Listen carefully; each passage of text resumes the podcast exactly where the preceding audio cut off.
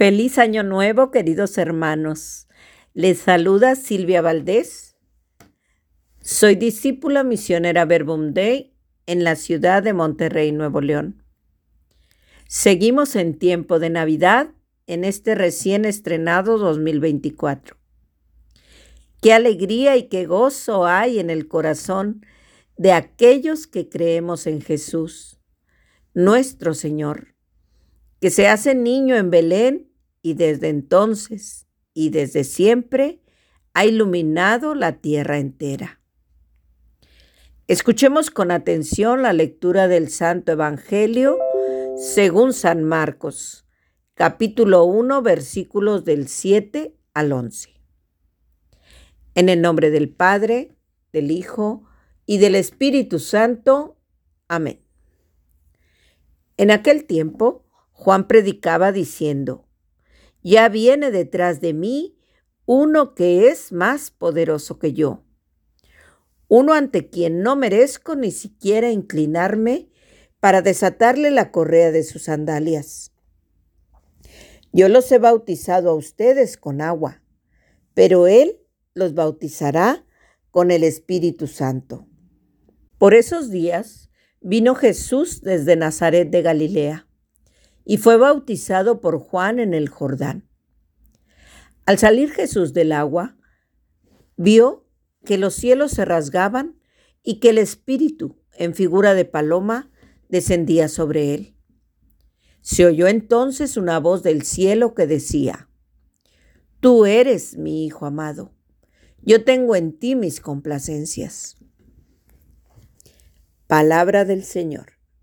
Gloria a ti, Señor Jesús. Niñito Jesús, que te hiciste hombre para enseñarnos a ser como niños. Te damos las gracias por tu nacimiento, que llenó de luz a la tierra entera y a todo aquel que, como los magos de Oriente, se acerca a adorarte y te entrega presentes. Hermoso niñito, nacido en Belén, tu gracia pedimos, muy llenos de fe. Amén. Pues muy buenos días, queridos hermanos. Es un placer estar con ustedes compartiendo palabras de vida desde el Evangelio según San Marcos, capítulo 1, versículos del 7 al 11. Por la fecha que es en el calendario, Hoy 6 de enero correspondería a la lectura de la Epifanía del Señor. Epifanía significa manifestación. Y nosotros la asociamos principalmente con la llegada de los Reyes Magos a adorar a Jesús. Sin embargo, la Iglesia traslada esta solemnidad al domingo más próximo. Por tanto, hoy hemos escuchado otro Evangelio, que de cierta forma también es una manifestación de la divinidad de Jesús. Esta fecha es muy hermosa para mí y no quise dejar pasarla por alto y por eso mi oración inicial se dirige más a este momento, en el que en aquel humilde pesebre fue visitado por pastores y reyes en señal de que reconocían la dignidad divina y humana de nuestro Señor Jesucristo.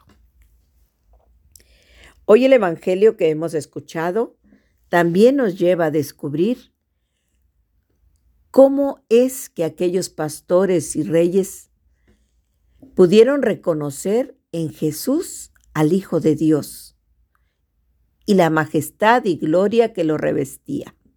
¿Cómo es posible que tanto los pastores pequeños, humildes, Así como esos reyes magos que venían del oriente y que le traían presentes, joyas, cosas de gran valor, pudieron ver en Jesús al divino niño.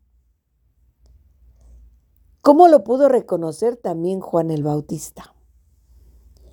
¿Cómo reconocemos nosotros que Jesús es el Hijo unigénito de Dios. El Evangelio de hoy nos da la respuesta. Dios Padre, a través del Espíritu Santo, manifiesta la divinidad de Cristo. Pues mientras Juan lo bautizaba en el Jordán, dice el texto que los cielos se rasgaron y el Espíritu Santo en forma de paloma descendió sobre él. Esa es la clave. Es la presencia del Espíritu Santo la que nos ayuda a reconocer la divinidad de Jesús. Solo así podemos nosotros realmente proclamar que Jesús es el Mesías que estábamos esperando. Es el Espíritu Santo el que nos hace saltar de gozo y alegrarnos como María, cuando la cubrió con su sombra y después en su magnífica la hizo cantar las maravillas que Dios había hecho en ella.